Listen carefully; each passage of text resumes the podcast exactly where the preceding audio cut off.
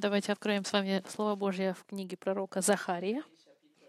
Захария, 11 глава.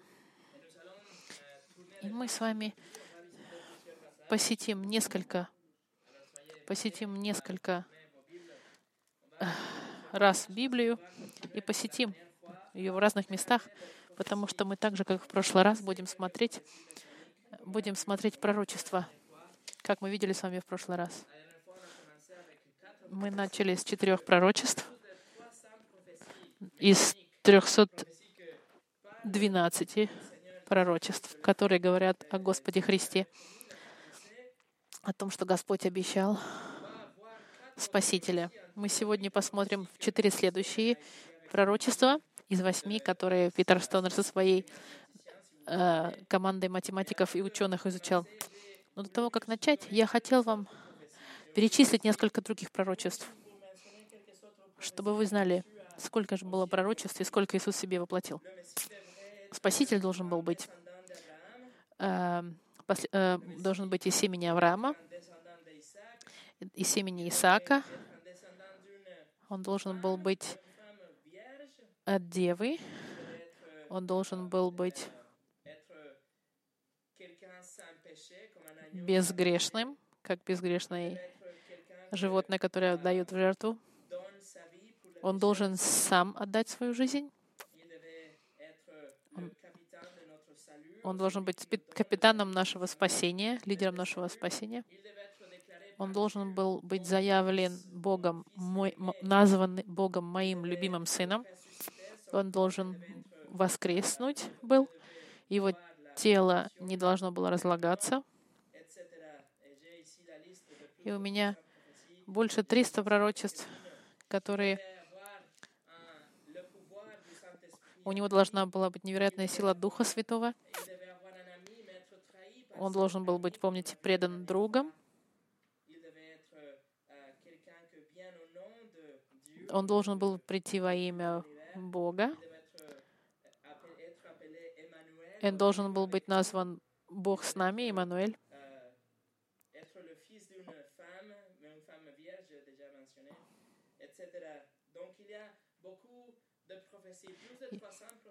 Больше 300 пророчеств воплотились во Христе, в личности Иисуса. И мы продолжаем сегодня наши четыре следующие. Чтобы напомнить, помните, что вероятность, чтобы один человек мог воплотить в себе восемь пророчеств, была одна из сто квадриллионов, или одна на десятью в семнадцатой степени. И, безусловно, в конце заключения этого послания заключение может быть только одним, что Бог по-настоящему послал своего Сына Христа, и Иисус был настоящий Спаситель и Сын Божий. Но чтобы прийти к такому заключению, даже не нужно иметь веру и, и, или следовать за какой-то традицией. Просто посмотрев доказательства чистые объективные доказательства невозможности математической, чтобы четыре из пророчеств этих были воплощены одновременно, а уж более не говоря о восьми, э, астрономически это просто невозможно, если нет Бога в этом участвующем. только посмотрев на эту математическую невозможность воплощения с простым человеком, мы приходим к выводу, что Иисус был Спаситель, Сын Божий, единственный путь к Богу, того, который Господь обещал с третьей главы Бытия. И как последствие, наше, наши колени должны преклоняться, наше сердце должно разбиваться, наша воля должна подчиняться, и наши прославления должны звучать и наша личность должна укращаться, и наши уста должны исповедовать, что Иисус является Сыном Божьим, Богом во плоти, Господь, Спаситель и Царь.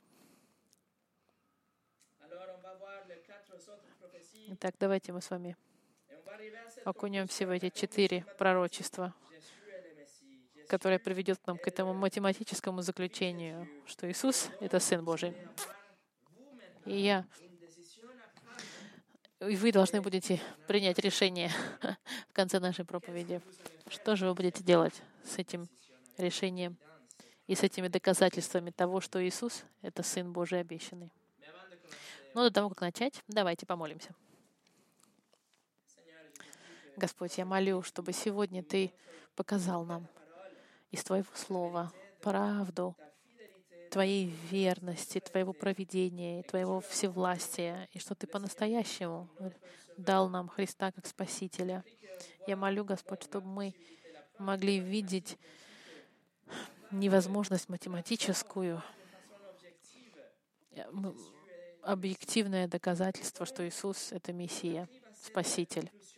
И когда мы придем к этому заключению, к этому перекрестку нашей жизни, на котором мы видим доказательство того, что Иисус — это Твой Спаситель, я молю, Господь, чтобы Ты направил наши сердца к Тебе.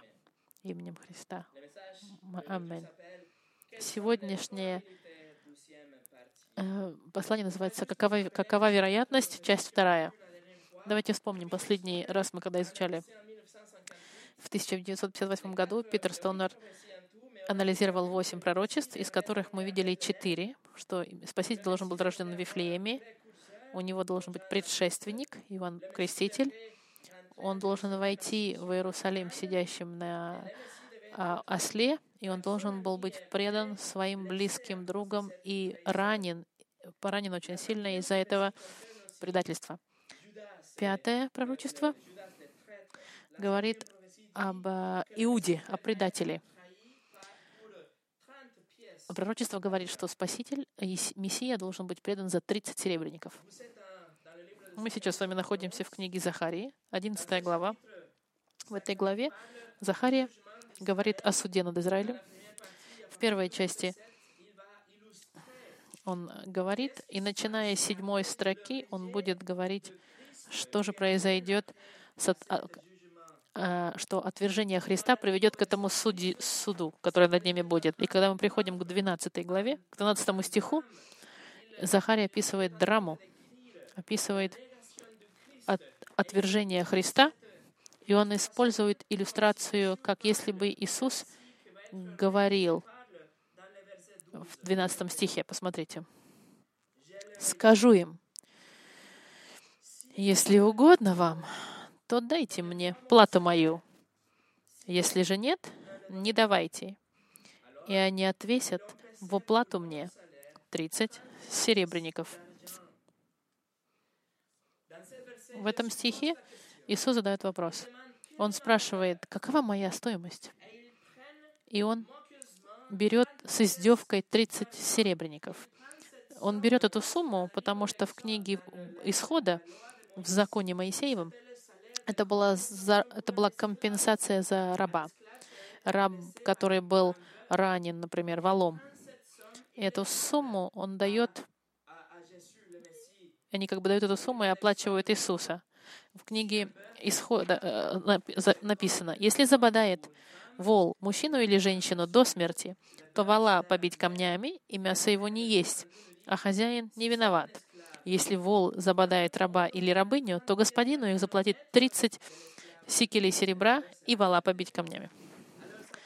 Захарий пророчествует, что стоимость Христа теми, кто его отвергнет, будет равна стоимости 30 серебряников, стоимости э, э, убитого или покаженного э, раба, вала, простите, стоимости раба, и вы знаете прекрасную историю. Пойдемте с вами быстро в Евангелие от Матфея,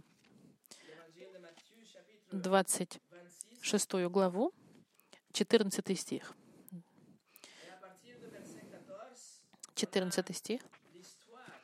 У нас есть история. Тогда один из двенадцати, называемый Иуда Искариот, пошел к первосвященникам и сказал, «Что вы дадите мне и я вам предам его. Они предложили ему 30 серебряников. И с того времени он искал удобного случая предать его. И это исполнение этой, эм, этого пророчества Захарии. Питер Стоунер задается вопросом, среди людей, которые были преданы, сколько один из скольки мог быть продан за 30 серебряников. И он приходит к заключению один из тысячи. Это математическая вероятность. Мы вернемся в книгу Захарии, где мы были, в 11 главу, чтобы посмотреть шестое пророчество. Шестое пророчество говорит, что деньги, использованные, чтобы предать Иисуса, будут использованы на, на покупку а, на покупку поля а, горшечника. Помните, что Иисус, Закарий описывает драму отвержения Христа, в которой он говорит, что Спаситель будет предан за 30 серебряников. И дальше Захария продолжает в 13 стихе. «И сказал мне Господь, брось их в сокровищницу храма. Ха, высокая цена, в какую они оценили меня. И взял я 30 серебряников и бросил их в дом Господен для горшечника». Инструкция здесь бросить эти деньги в храм.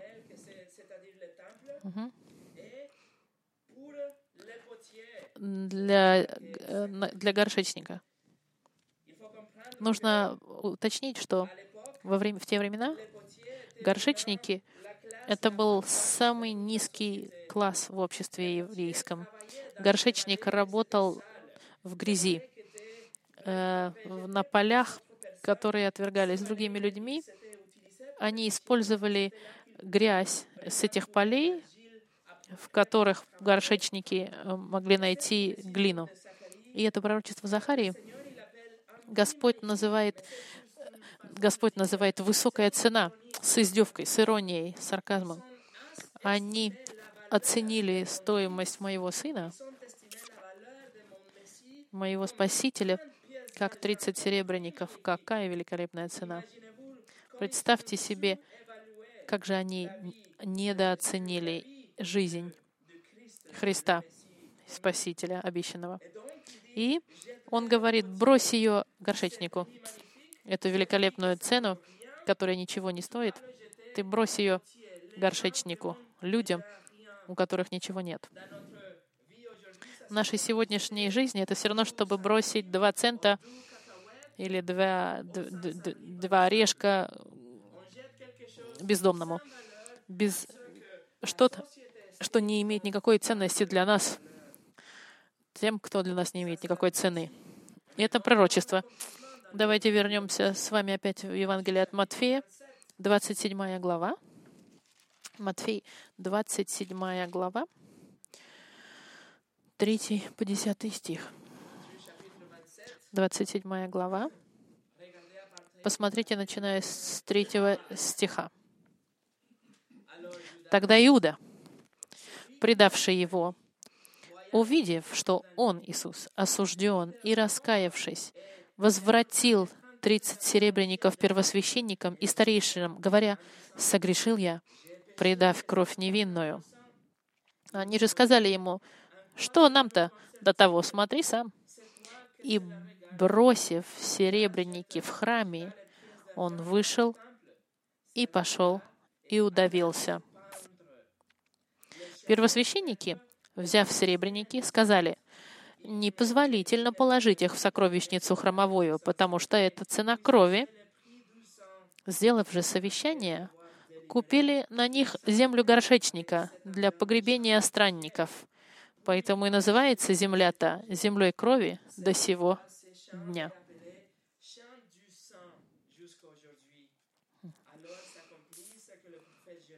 Так сбылось реченное через пророка Иеремию, который говорит, «И взяли тридцать серебряников, цену оцененного, которого оценили сыны Израиля, и дали их за землю горшечника, как сказал мне Господь».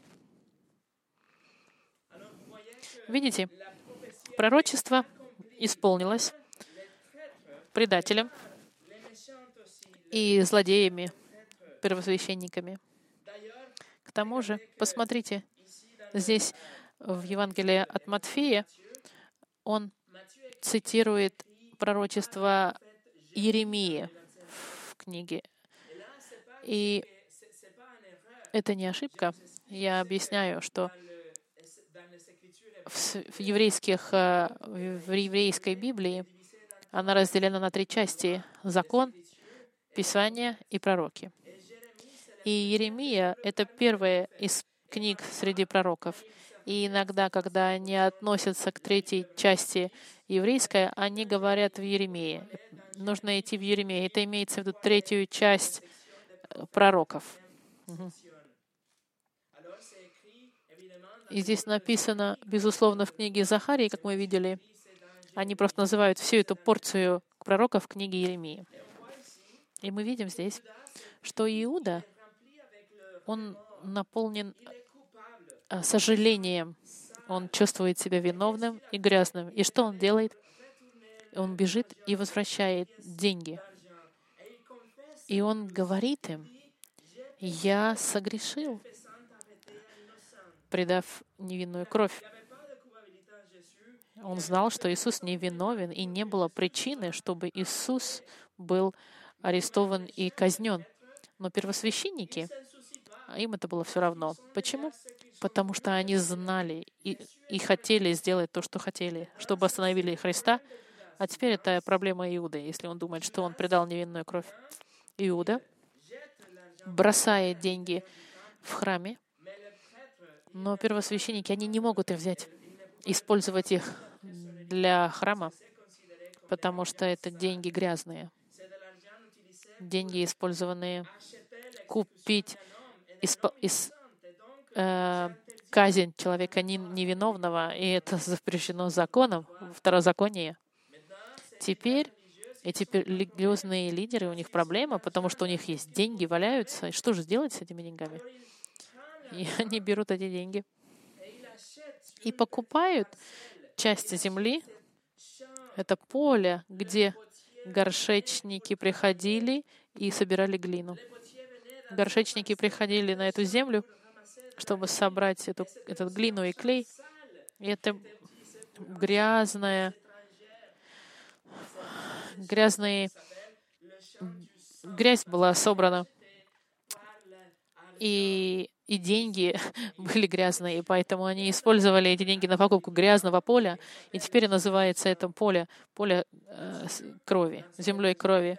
Матфей это событие ассоциирует с пророчеством Захарии, которое мы только что видели, исполненное исполненное через пророчество, э, э, первосвященниками и предателями. А теперь подумайте, друзья мои, сколько маленьких деталей должны были исполниться, чтобы это пророчество исполнилось. Это очень специаль, специфически.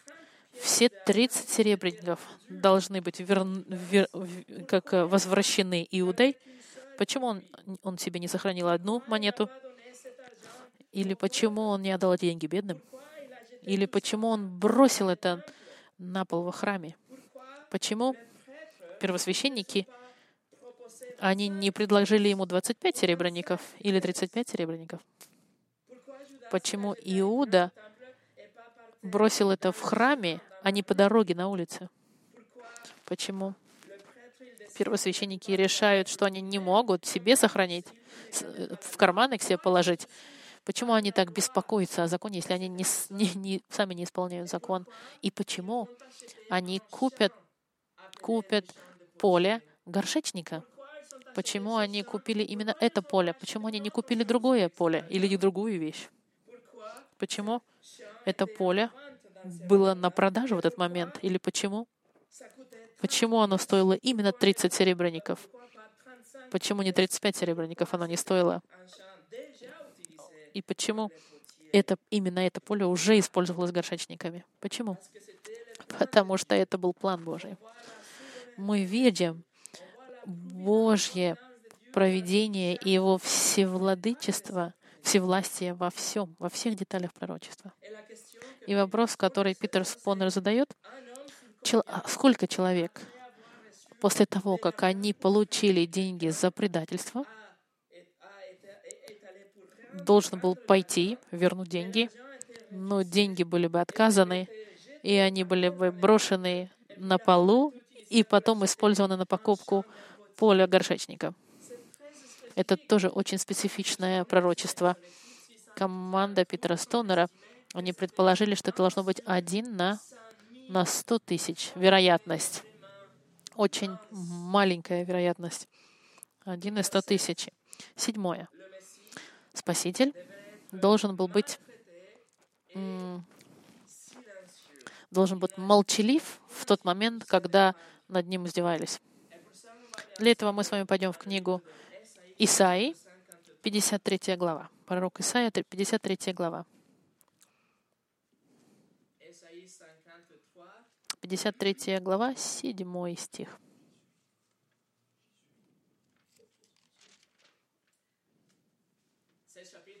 Эта глава называется запрещенная глава в еврейской э, Библии. Они не читают в синагогах эту главу в своем постоянном чтении, потому что это описание очень четкое Спасителя и очень четкое описание Иисуса. Оно совпадает с Иисусом, и они решили проигнорировать и не читать эту главу. Эта глава нам говорит о слуге, который должен прийти и страдает за нас. Посмотрите на седьмой стих. Он истязуем был, но страдал добровольно и не открывал уст своих. Как овца веден был он на заклание, и как агнец перед стригущими его безгласен. Так он не открывал уст своих. Слуга Божий, Спаситель, будет истязуем, унижен, но он ничего не скажет, чтобы себя защитить. Он сравнен здесь с агнцем. Агнец, который подчиняется, который молчалив. Агнец, который ведом на заклание беззащитно. И к тому же это очень важно посмотреть слово «истязуем» в седьмом стихе истязуем, оно это слово «негас» в оригинальном языке, которое значит «быть», «быть истязуем из-за долга». Это слово относится к оплате за долг, мучению, оплате за долг. И это слово «истязуем», потому что он должен заплатить долг слово используемо работе, которую кто-то должен исполнить, чтобы оплатить долг, который на нем. Спаситель должен оплатить за долги, и он должен быть истязуем, чтобы оплатить долги, но Спаситель не должен ничего никому. Он платит за наши долги за наши долги, и поэтому говорится, что Он удовлетворил правосудие Бога, потому что преступление было совершено, грех, неважно какой грех, неважно, маленький взгляд, мимолетом, эгоистическая мысль, неправильное восприятие Бога в нашем восприятии. Все эти маленькие мыслишки и скрытые наши грехи, грех, грехи, они перед Богом преступления. И наказание за это — смерть, смерть физическая и ад вечный — это долг. Это долг, который Спаситель должен был оплатить. У нас перед Богом огромный долг, и каждый из нас должен платить перед Богом за этот долг, но Спаситель приходит, встает на эту сцену, и, и, и Он истязаем за наши долги, чтобы оплатить наши грехи. Он несет эту огромную сумку, наполненную вашими грехами и моими грехами. И Иисус платит за все эти грехи. Нет ни одного греха, который находится, остается на вас. Даже ни капельки гнева Божьего на вас не упадет. Почему? Потому что Иисус все оплатил. Он был истязуем, чтобы оплатить все эти долги наши. То, что мы с вами пели сегодня, Иисус все оплатил. А, американский проповедник сказал, каждый грех будет либо наказан в аду, либо прощен во Христе. Но каждому греху будет уделено внимание. И, и в соответствии с Исаией Спаситель должен был оплатить за этот долг. За ваши грехи, за мои грехи, за грехи всех тех, кто придут к Нему в раскаянии и вере. Но в соответствии с Исаией, Спаситель — это не какой-то царь победный, который восстанет против римлянов, то, что еврейский народ, израильтяне ждали. Нет, это будет кто-то кроткий, как овец, как овца, молчаливый, терпеливый, терпящий, готовый пойти на заклание, имея в себе всю кротость и, и неся в себе сильнейшую боль, он ничего не сделал, чтобы защититься. Это пророчество. Давайте теперь посмотрим историю в Евангелии от Матфея. Вернемся. Евангелие от Матфея, 27 глава, 11 стих. 27 глава Матфея. В предыдущей главе, 26, Иисус был обвинен религиозными лидерами уже. Они обвинили его ложными обвинениями, но текст говорит, что он ничего не сказал, чтобы защитить себя. И в 27 главе, посмотрите, 11 стих. Иисус стоит перед Пилатом. 27 глава, 11 стих. Иисус же стал перед правителем и спросил правитель, «Ты царь иудейский?» Иисус сказал ему, «Ты говоришь?» И когда обвиняли его первосвященники и старейшины, он ничего не отвечал. Тогда говорит ему Пилат, не слышишь, сколько свидетельствует против тебя? И не отвечал ему ни на одно слово. Так что правитель весьма удивлялся. Иисус просто ответил на один вопрос в 11 стихе. Ну, как ты говоришь.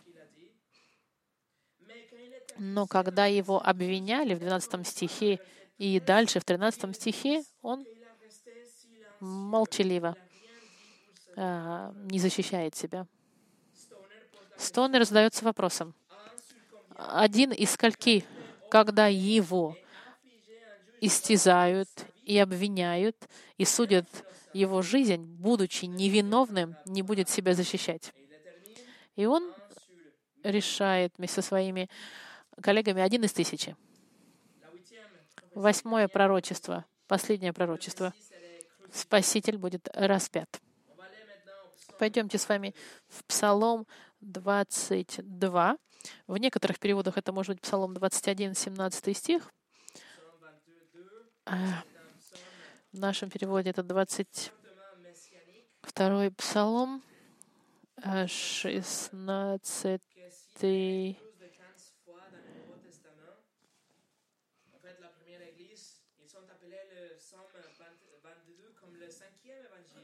Так, это может быть либо 21 Псалом 17 стих, либо 22 Псалом 16 стих. Э, стих говорит так. «Ибо псы окружали меня». Ибо псы окружили меня, скопище злых обступило меня, пронзили руки мои и ноги мои. Этот стих нам говорит, что есть, есть псы, злодеи, дик, дикие твари, которые вокруг э, своей жертвы, и они ждут момента, когда жертва умрет, чтобы они могли наброситься на нее и разодрать эту жертву. Спаситель, мы знаем, был окружен э, врагами, всеми злодеями, которые ждали, когда он умрет. Эти псы в псалме, они пронзили его ноги и руки, как если бы они уже кусали жертву и ждали его смерти. Очень важно знать, друзья мои, что этот псалом был написан тысяча лет до рождения Христа. Когда псалом был написан, метод э, э, наказания была смерть э, закидать камнями, когда закидывали камнями. Много-много лет после Римская империя пришла, и они внедрили э, распятие как, как смертную казнь. И поэтому за тысячу лет до э, внедрения этой смерти на кресте не было никакой причины писать, что они пронзили мои э, руки и ноги. В Захарии тоже написано, написано, что Спаситель будет пронзен. И мы знаем историю что, в четырех Евангелиях, что Иисус был пронзен на руках и на ногах. У нас есть исторические доказательства вне библейские и свидетельства. Например, Корнелиус Таситус, историк римский, в 56 году после Христа он написал, что Христос был распят Понтием Пилатом, и мы знаем, что метод наказания был распятие на кресте. Историк еврейский Иосифус написал, что в в 60 году, что Пилат по, по предложению людей вокруг на, на, наказал его на крест. Поэтому этот метод был использован для смерти Христа Римской империи. Он был пронзен, но пророчество это было написано за многие годы до. Пойдемте с вами теперь в Евангелие от Луки. 24 глава. Евангелие от Луки, 24 глава, 36 стих.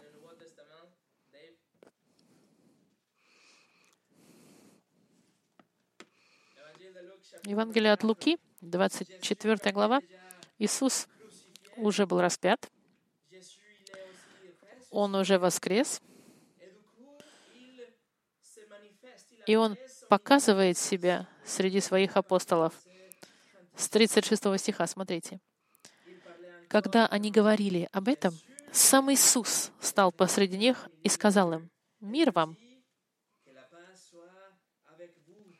Они, смутившись и испугавшись, подумали, что видят Духа. Но Он сказал им, «Что смущаетесь? И для чего такие мысли входят в сердца ваши? Посмотрите на руки мои и на ноги мои. Это я сам.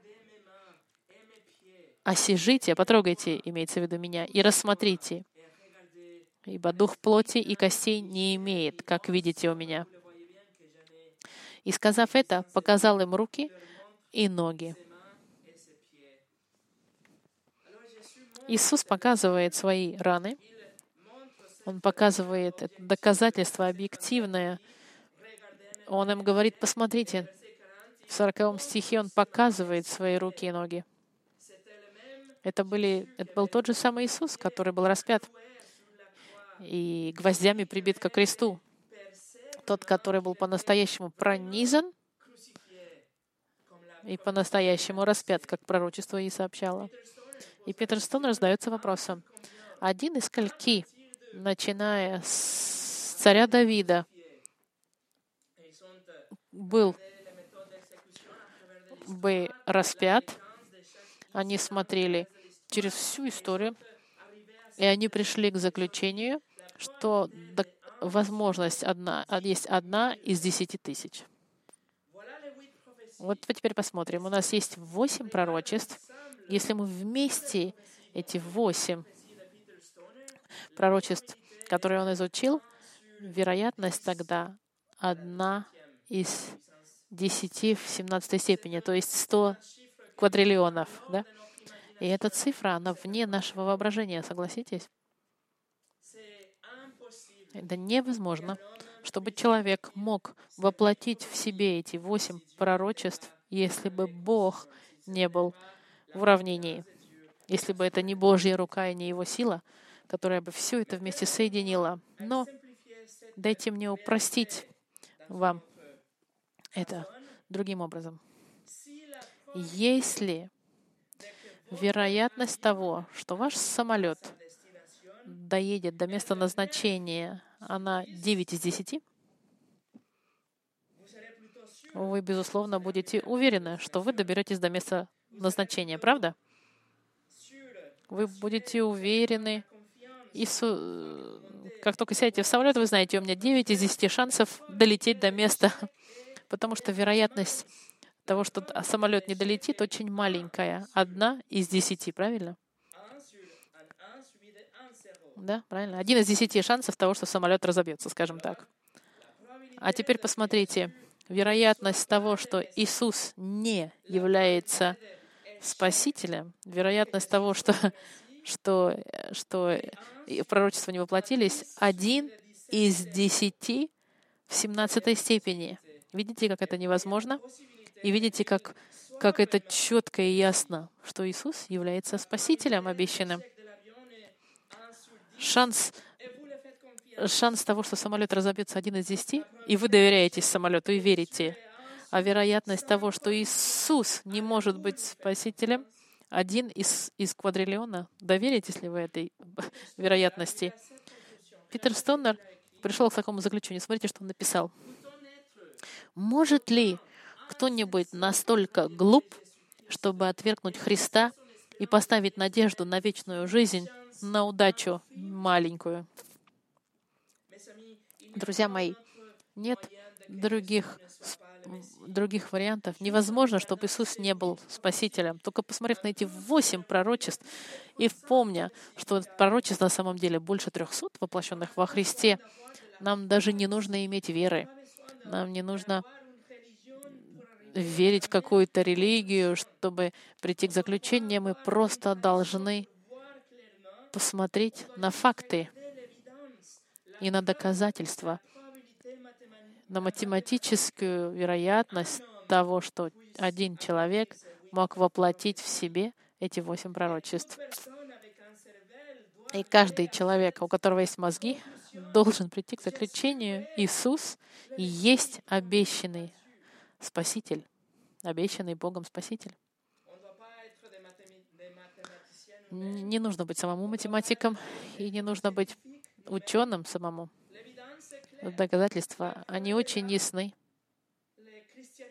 Христианство, правда и Библия тогда является Слово Божьим, и значит, Бог проговорил заранее, и Иисус по-настоящему Христос. А теперь вопрос, что же вы будете делать с этим заключением? веры здесь не требуется, на самом деле, чтобы понять вероятность исполнения этих пророчеств. Просто посмотрите на статистику вероятности. Но нам нужна вера, чтобы поверить, что Он — единственный путь, который ведет в рай, и что Он дает э, жизнь вечную, и что Он единственный пастырь добрый, и что Он хлеб жизни, и что Он воскресение и жизнь, и что нет других способов попасть в рай, как только через Него.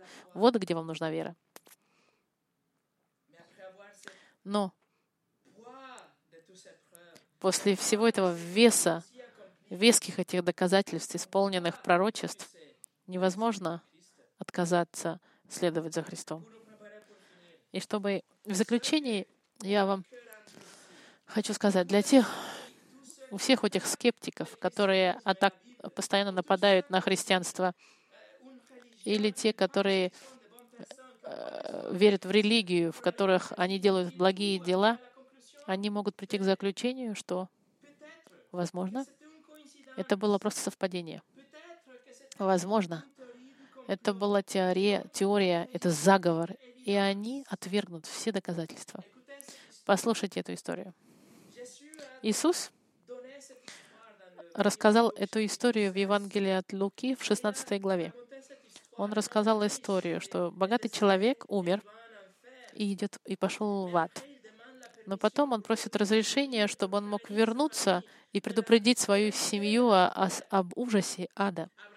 Авраам ему говорит, этому человеку, у них есть Моисей и пророки, пусть они слушают их.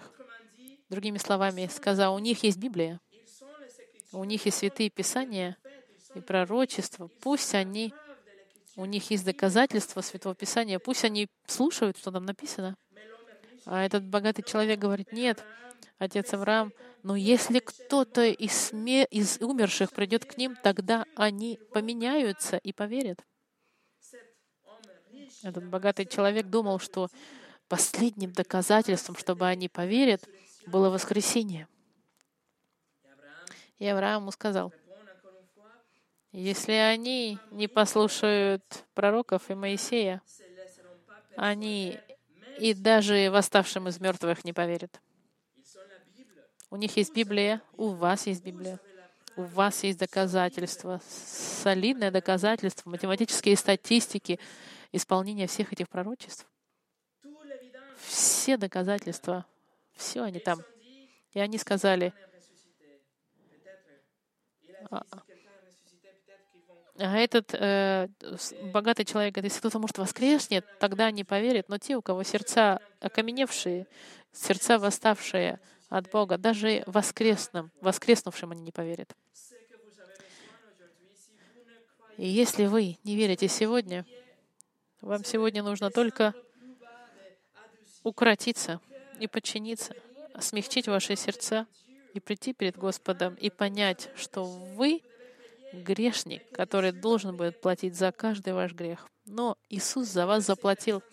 И интересно обратить внимание, что после этой истории, которую сказал Иисус, был некто воскрешен. Иисус воскресил Лазаря, своего друга. Лазарь был мертв, и Иисус его воскресил. И когда варисеи увидели Лазаря, они хотели убить и Лазаря, и Иисуса. Даже, видите, если они бы увидели воскреснувших, они не поверили. Они серьезно хотели убить Лазаря. И вы, друзья мои, что будете делать с этими доказательствами? У нас есть та же история Фомы, неверующего, помните? Он не верил, что Иисус мог воскреснуть, и он сказал, если я не увижу его руки и, не, и, не, и с пальцем не потрогаю в его раны, не поверю. И вы знаете, через восемь дней Иисус к нему появился и сказал, «Фома, иди сюда, потрогай мои руки и ноги, и не будь неверующим, но верь». И Фома ему ответил, «Мой Господь и мой Бог».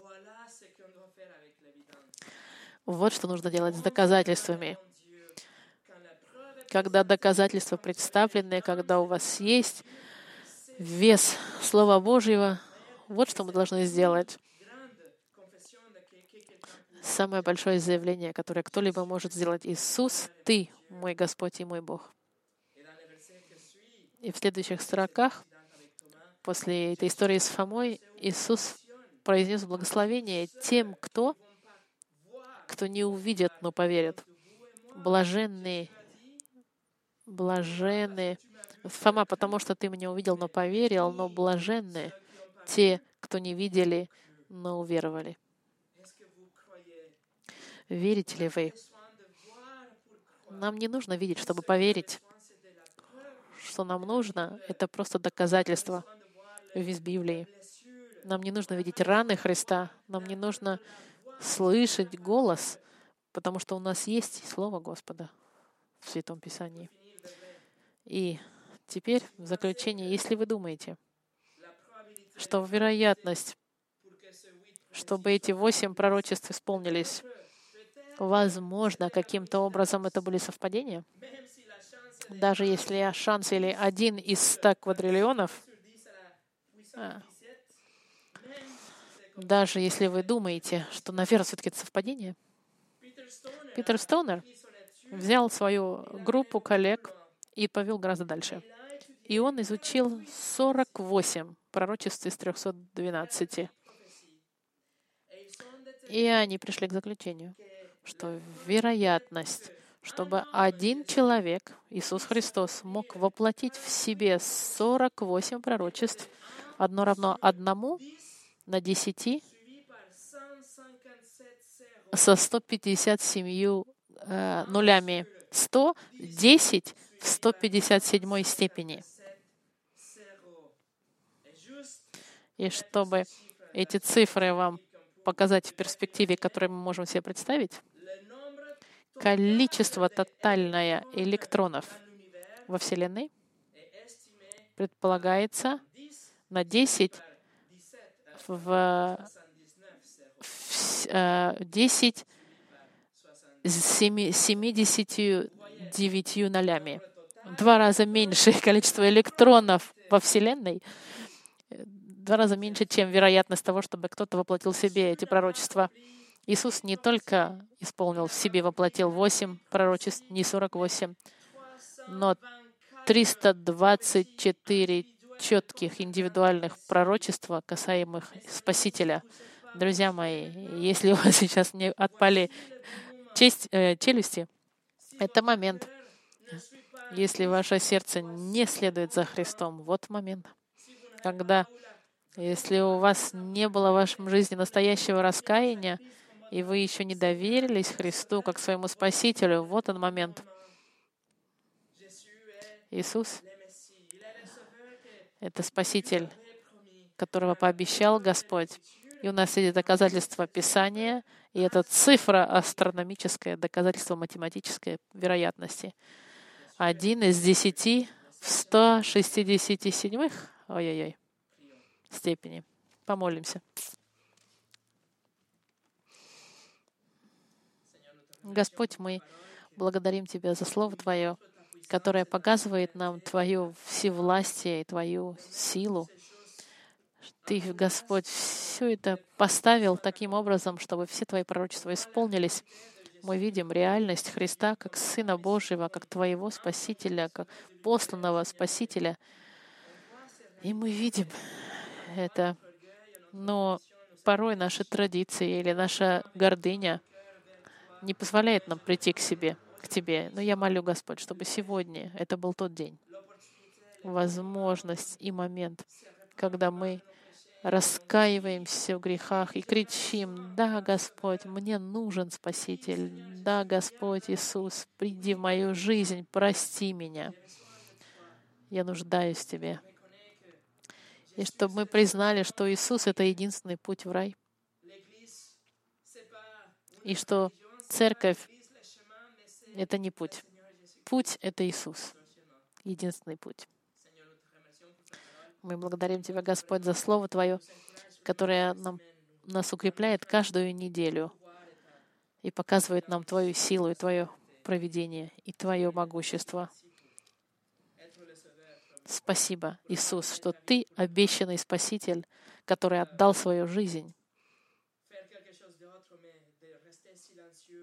и остался молчаливым, когда Тебя истязали, Господь, за наши грехи, принесенные в жертву за наши грехи и избитые за наши долги. И спасибо, что у нас теперь больше нет долгов. Благодаря Тебе. Аминь.